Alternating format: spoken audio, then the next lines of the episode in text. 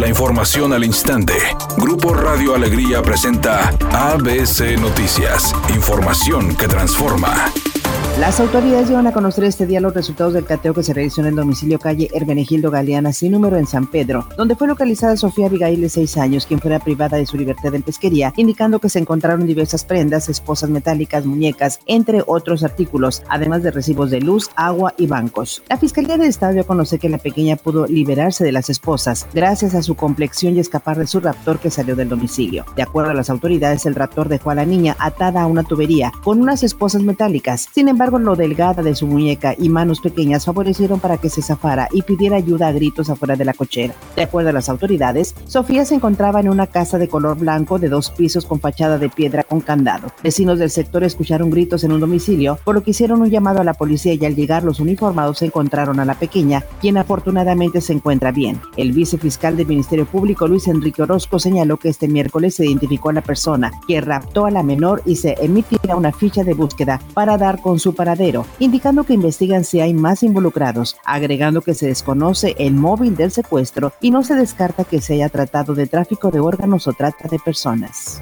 El gobierno federal prepara una nueva reforma fiscal que no contempla nuevos impuestos, pero sí una simplificación administrativa y el fortalecimiento de medidas para el combate a la evasión fiscal en el huachicoleo. Así lo informó Raquel Buenrostro, titular del Sistema de Administración Tributaria. Además detalló que el principal reto para este 2021 será el comercio exterior y las aduanas, agregando que en el tema de las devoluciones del SAT se ha regresado más dinero en breve periodo. Por otra parte, dijo que hay pérdidas de al menos 20 mil millones de pesos en ingresos por contrabando de combustible y huachicol durante el primer trimestre del año, afirmando que la iniciativa de la ley de hidrocarburos tiene como objetivo detener de alguna manera el contrabando que va desde Texas hacia el norte de México, tanto en el tema fiscal como la seguridad nacional.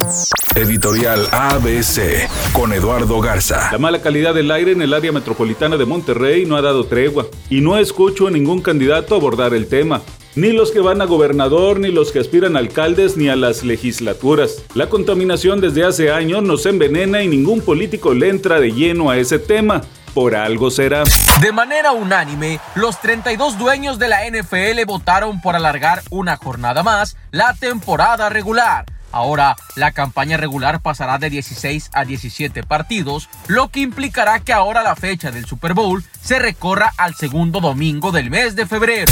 La actriz Florinda Mesa presumió en sus redes sociales que asistió a su módulo de vacunación más cercano para recibir la primera dosis de la vacuna contra el COVID-19, formada como el resto de los ciudadanos, bajo los rayos del sol y las altas temperaturas, esperó su turno. La celebridad publicó la prueba de que no recibe privilegios para obtener el antídoto contra este terrible mal.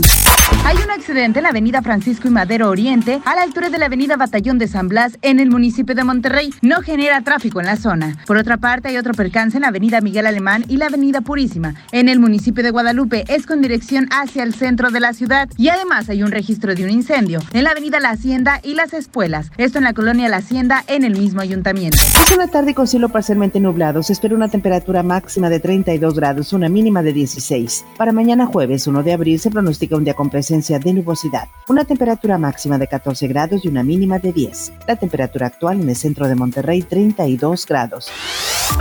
ABC Noticias, información que transforma.